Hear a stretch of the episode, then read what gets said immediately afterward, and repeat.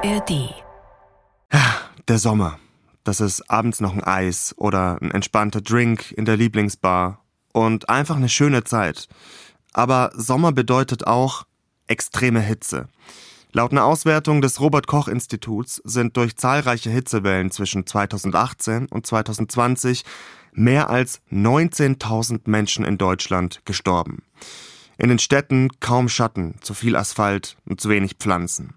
Und die Hitze ist das eine, dann gibt es noch das Gegenteil. Stürme und Starkregen, Überschwemmungen, Wasserschäden, Kanalisationen an der Überlastungsgrenze. Unsere Städte werden von Wetterextremen überrumpelt. Und das Ding ist, dass diese Extreme aufgrund des Klimawandels immer häufiger auftreten werden. Da sind sich Experten einig. Also, wie können unsere Städte widerstandsfähiger gegen extreme Hitze und Regen werden?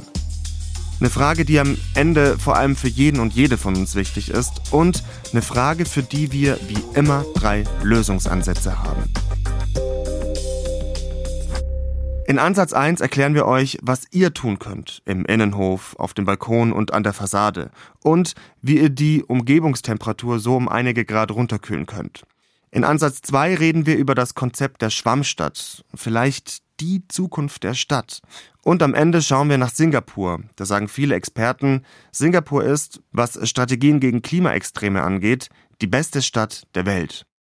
Ihr hört dreimal besser, der Podcast, in dem wir euch für ein Problem immer drei Lösungen vorstellen. Heute mit mir, Kevin Ebert, und egal ob in der ARD Audiothek oder sonst wo, schön, dass ihr dabei seid.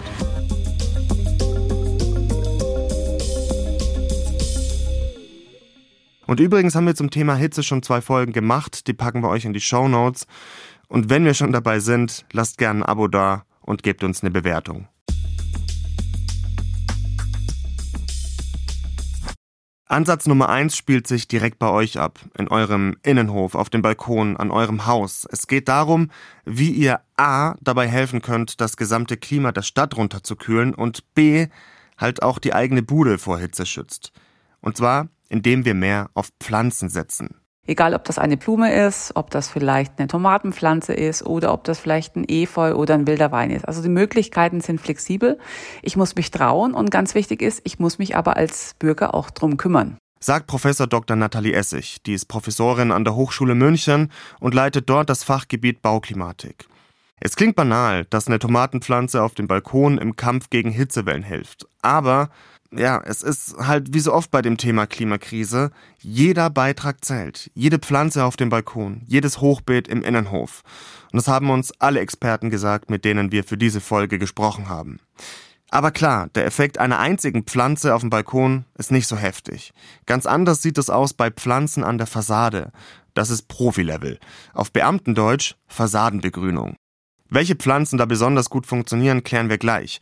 Nathalie Essig weiß auf jeden Fall, Fassadenbegrünung kann relativ schnell einen großen Unterschied machen. Das hilft uns natürlich auch, dass wir Schatten haben, dass wir die Biodiversität wieder anregen. Und es hilft uns natürlich dann auch im Sommer, dass wir jetzt nicht nur Temperaturen haben von 40 Grad, sondern vielleicht, da gibt es ja schöne Studien aus Singapur, 10 Grad sogar weniger. Wenn ich jetzt einen wilden Wein beispielsweise habe oder auch Efeu habe, rankt das an der Fassade hoch und gibt sozusagen meinem Gebäude eigentlich eine zweite Haut. Also ich habe dann vor meiner Holz- oder vor meiner Putzfassade oder vor meiner Vergleitenfassade habe ich eine Haut. Dahinter ist Luft und diese Luft ist natürlich kühler als die Luft davor. Also Sie müssen sich vorstellen, Sie haben ein begrüntes Gebäude, da scheint die Sonne drauf und die Pflanzen nehmen erstmal die Sonne auf, betreiben Photosynthese. Dahinter habe ich eine Luftschicht, die auch zirkuliert und die mir dann natürlich immer vier, fünf Grad kälter auch die Luft schon zur Verfügung stellt. Also es ist wie eine zweite Haut sozusagen, meine begrünte Fassade. Ein natürliches Schutzschild vor Hitze. Klar ist, man kann jetzt nicht einfach anfangen, als Mieter an der Fassade eine Kletterpflanze wachsen zu lassen. Erstens ist das die Entscheidung des Vermieters und zweitens, ihr solltet euch auf jeden Fall informieren, welche Pflanze sich da eignet. Wir haben beim Bundesverband Gebäudegrün e.V. angefragt und da hat man uns zum Beispiel gesagt, Klassiker wie Efeu und wilder Wein sind gar nicht so einfach, weil die selbstrankend sind. Also anders formuliert, die machen, was sie wollen und brauchen viel Pflege und Kontrolle. Ihr könnt an der Fassade aber ein Rankgerüst anbringen, dann ist es weniger Stress. Aber beim BUGG hat man uns explizit von Efeu und wildem Wein ohne Rankgerüst abgeraten. Sogenannte Schlingpflanzen, die sind entspannter. Die brauchen nur sowas wie ein Seil zum Hochschlingern und deutlich weniger Pflege. Wir packen euch die Infos in die Show Notes, genau wie die Infos zu den Richtlinien. Ist ja kein Botanik-Podcast hier. Preislich kommt drauf an, ob ihr all in gehen wollt. Aber eine Pflanze mit Rankgerüst kostet so zwischen 80 bis 200 Euro pro Quadratmeter inklusive der Kosten für die Installation. Weil auch das ist ein Tipp des BUGG, immer mit Profis, also Spezialbetrieben zusammenarbeiten. Und falls ihr Zweifel habt, ob die Pflanze die Fassade kaputt machen kann, ja, tatsächlich muss man da aufpassen. Wilder Wein und Efeu wurzeln von der Sonne weg. Und wenn da mal ein Riss oder ein Loch in der Fassade ist, dann wuchern die Pflanzen da rein. Und das Problem kennt auch Nathalie Essig. Ich kann nur persönlich sagen, wir haben jetzt auch Wein gepflanzt. Wir haben jetzt aber den in ein altes Weinfass reingemacht, weil wir echt Angst hatten, dass er in die Drainage reingeht. persönlich. Architektinnen wie Professor Nathalie Essig treiben das Thema der grünen Architektur seit Jahren voran, weil sie wissen, dass sie einen Unterschied macht. Ich meine, bis zu fünf Grad kann so eine begrünte Fassade runterkühlen. Ich finde das nicht wenig. Meteorologen, Klimaforscher, Architekten, Städteplaner, Hydrologen, alle sind sich einig. Maßnahmen wie Pflanzen an der Fassade und auf dem Dach sind immer mehr eine wichtige Waffe gegen die Klimakrise. Fassadenbegrünung hilft uns, dem ganzen Klimawandel entgegenzuwirken. Weil wir müssen auch, das einen Punkt haben wir noch gar nicht drüber gesprochen, unsere Fassadenbegrünung, Dachbegrünung helfen ja auch bei Starkregenfällen, das Wasser zu speichern und äh, sanft abzuleiten. Was Nathalie Essig gerade angesprochen hat, ist ein ganz wichtiges Element sogenannter Schwammstätte. Und die schauen wir uns in Ansatz 2 an. Was macht ein Schwamm? Also der Regen wird sozusagen aufgesaugt in diesem äh, Schwamm oder in einem Substrat und fließt erstmal gar nicht weg, sondern der wird gehalten. Und mhm. wenn es dann aufgehört hat zu regnen oder wenn es dann heiß ist, dann gibt dieser Schwamm sozusagen Feuchtigkeit ab. Das ist Herbert Dreiseitel, Landschaftsarchitekt, Gastprof an der Harvard University und an der Uni in Singapur und ein absoluter Experte, wenn es um Wasser in der Stadt geht. Er erklärt mir eine Schwammstadt als ein architektonisches Gesamtkonzept. Eine andere Art und Weise, eine Stadt zu planen. Und das kann auch mal kontrovers werden. Zum Beispiel mehr Park, weniger Parkplätze für Autos. Darauf geht Herbert Dreiseitel auch gleich nochmal ein. Aber solche Entscheidungen gehören dann dazu, weil eine Schwammstadt muss man groß denken. Es ist eben nicht getan mit einzelnen Maßnahmen, sondern die, die Maßnahmen müssen konzertiert, genau, müssen eben. abgewogen sein. Ja? Mhm. Und dazu gibt es eine sehr genaue Arbeit. Da kommt eigentlich die Arbeit der Hydrologen mit dazu. Also man muss überlegen, äh, wo kommt das Wasser her, was sind die Einzugsflächen, wie viel Wasser fließt von einer Fläche weg und wie viel bleibt auf der Fläche hängen oder versickert oder verdunstet direkt. Also mhm. man rechnet das genau aus und äh, schaut, wie diese Systeme sozusagen sozusagen ineinander wirken und wie kann man sozusagen diesen Schwamm, wenn wir ihn mal, oder diese vielen Schwämme so optimieren, dass sie sozusagen wie eine Kettenreaktion funktionieren. Mhm. Man muss sich das vielleicht vorstellen zu dem alten System. Das alte oder herkömmliche System ist eigentlich, wir bringen alles Wasser von den Dachflächen, von den Straßenflächen in den Abfluss, in den Gully mhm. und führen es in die Kanalisation. Der Nebeneffekt ist natürlich der, sobald es regnet, verlieren Sie das Wasser sofort. Es ist sofort out of sight, out of mind und weg. Okay. Und die Schwammstadt sozusagen sagt, hey, warum nicht viel cleverer das Wasser zurückzuhalten, es zu nutzen für die Zeiten, wo wir es wirklich brauchen. Wenn nämlich dann Sonnen, äh, die Sonne reinbrennt, wenn es heiß ist, da brauche ich das die Feuchtigkeit und da habe ich sozusagen den Speicher in der Stadt und verdunste und schaffe dadurch Kühlung. Können Sie einfach mal so ein paar Elemente Einzelschwämme aufzählen, die dann zu einer großen Schwammstadt zusammengebracht werden können? Ja, da gibt es also ein ganzes äh, Toolset, kann man sagen. Also da ist mit Sicherheit ein wesentlicher Teil, wenn man Sanierungen macht oder wenn man ähm, Häuser irgendwo neu baut, ähm, ist eigentlich Gebot der Stunde, möglichst zu schauen, dass man bereits auf der Dachfläche Dachbegrünung macht. Also mhm. Dachbegrünung, entweder extensiv oder intensive Dachbegrünung. Da ist der erste Puffer und auch schon mal der Speicher und auch die Reinigung, das Wasser, was da durchsickert, wird geläutert, wird gereinigt von Schadstoffen. Mhm. Das nächste, wir haben es gerade angesprochen, Fassadenbegrünung und das Weitere, was da natürlich jetzt äh, noch in Frage kommt, ist in den Pocket Parks, also kleine Grünräume, die als Mulde ausgelegt sind oder Parkanlagen, die multifunktional genutzt werden können. Wenn es stark regnet, kann da mal das Wasser äh, ein bisschen drin stehen, das sind 20 mhm. Zentimeter vielleicht. Wenn es trocken ist, fließt es wieder ab. Und man schafft solche Räume im Straßenraum oder auf Plätzen, wo man gezielt das Wasser sozusagen in die Feuchtgebiete einleitet und auch entsprechende Funktionen von Bäumen und Büschen reinbringt. Also das okay. Sind so Bausteine und vielleicht noch ein letzter Punkt. Man kann auch puffern, zwischenspeichern, Zisternen einbauen. Ich selber habe zum Beispiel am Potsdamer Platz in Berlin große Zisternen eingebaut, um dort das Regenwasser zu speichern und wieder zu verwenden, zu nutzen. Und das machen auch viele Städte mittlerweile. Also dieses Toolset, das kennen wir jetzt. Das muss natürlich dann so architektonisch kombiniert werden, dass es als Schwammstadt funktioniert. Was wäre denn so ein Beispiel für so eine Schwammstadt? In Deutschland vielleicht. Also in Deutschland gibt es ähm, schon einige Städte, die das versuchen, in die Richtung zu gehen. Ich nehme jetzt mal Stuttgart, ähm, Scharnhauser Park. Das ist eine ehemalige Militärkaserne, die komplett umgebaut wurde. Die Stadt Freiburg macht sehr viel in der Richtung. Äh, die Stadt Basel geht ganz neue Wege auf diesem Gebiet. Äh, die Stadt Hamburg macht viel. München Warum geht die Entwicklung hin zu mehr Schwammstätten nicht schneller? ja, das ist ähm, eine gute Frage, äh, wenn man eben ins Detail reingeht. Äh, wir wissen oft, dass wir das machen müssen in die Richtung, aber wir sind oft einfach noch sehr träge. Ich sage das ohne Vorwurf, es ist ein langer Weg dorthin. Die sozusagen eingespielten Systeme, alles in den Kanal zu bringen, den Straßenraum zu teilen. Die Schwierigkeiten sind zum Beispiel, gebe ich der Schwammstadt Platz, dann muss ich zum Beispiel auch mal etwas weniger Parkplätze oder etwas etwas weniger Fahrstreifen in Kauf ja. nehmen.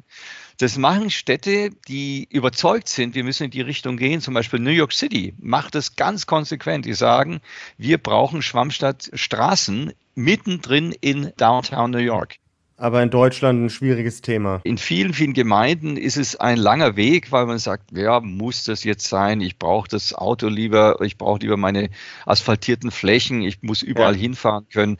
Wenn Sie Schwammstadttechnologie bringen, dann müssen Sie Shared Space machen. Sie müssen also praktisch den Straßenverkehr wieder etwas reduzieren. Sie müssen es mehr fußgängerfreundlich machen. Sie müssen letztlich den Raum geben, um überhaupt Grünflächen wieder zu erzeugen, auch in den Städten. Es ist niemals, es geht nicht. Es gibt immer Möglichkeiten, Möglichkeiten dahin zu führen. Ich glaube, in Deutschland sind wir ein bisschen noch in sehr bequem in der Komfortzone, in den Städten, wo dramatisch Dinge passieren, die dieses Klimathema, äh, wo das plötzlich hautnah wird und mhm. schmerzhaft wird. Mhm. Dort wird wesentlich schneller reagiert und wesentlich schneller gehandelt. Wobei wir gegenüber Asien immer noch ein bisschen hinterherhinken. Genau, da wollte ich jetzt gerade nämlich auch drauf. Was ist denn so eine super Schwammstadt, wo Sie wirklich als Experte auch sagen, da kann man sich richtig viel abschauen. Ganz, ganz weit vorne, äh, finde ich, ist zum Beispiel die Stadt Singapur, die okay. ähm, auf dem Gebiet noch viel härter äh, betroffen ist, weil sie jeden Tropfen Regenwasser braucht in der Stadt. Singapur hat ganz konsequent dieses Schwammstadt-Thema schon seit 15 Jahren eigentlich betrieben und die okay. sind da sehr erfolgreich. Singapur. Nicht nur Herbert Dreiseitel hat uns von Singapur erzählt. In unserer Recherche sind wir immer wieder darauf gestoßen, dass Singapur als die klimaresilienteste Stadt der Welt gilt. Wieso und wie die Stadt das geschafft hat, das schauen wir uns in Ansatz Nummer 3 an.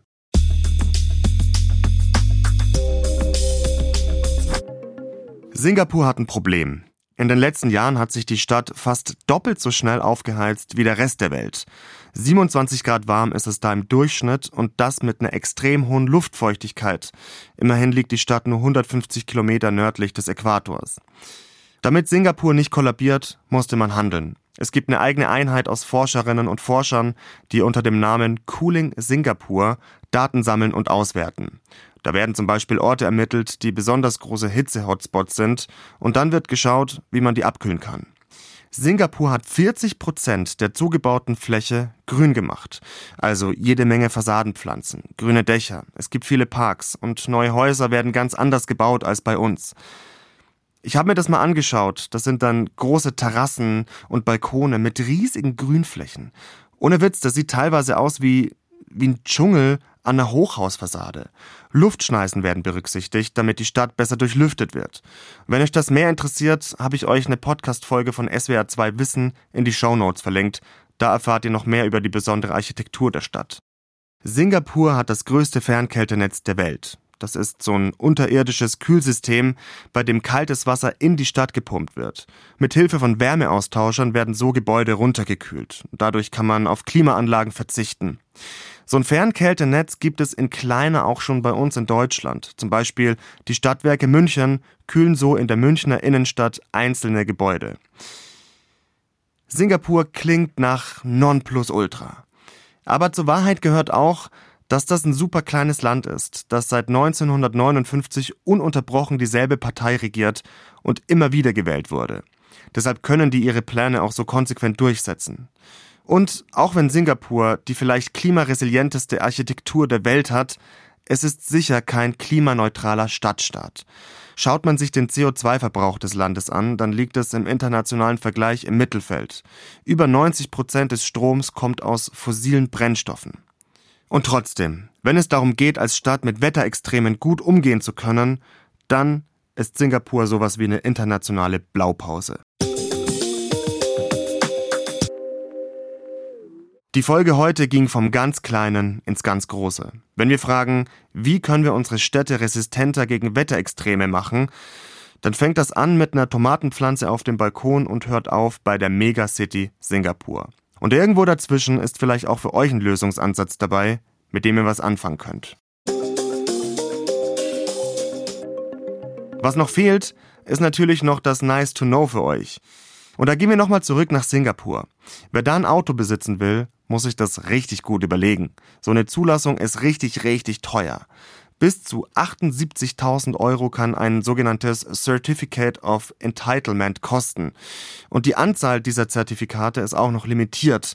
Da gibt's also so eine Art Wettbieten. Das Ziel ist, die Leute vom Autofahren wegbringen und gleichzeitig investiert Singapur enorm in den ÖPNV. Vielleicht war die News ja auch schon mal in einem Podcast, den ich euch noch vorstellen will und der gar nicht so weit weg ist von unserem hier. Daily Good News von Cosmo. Da gibt es jeden Tag eine gute Nachricht, weil die kommen in der aktuellen Nachrichtenlage ja gern mal ein bisschen zu kurz. Also wenn ihr mitkriegen wollt, was gut läuft in der Welt, Daily Good News von Cosmo in der ARD Audiothek. Und damit bis nächste Woche. Meine Redakteurinnen Nina Lenz, Anna Fabik und ich sagen Ciao.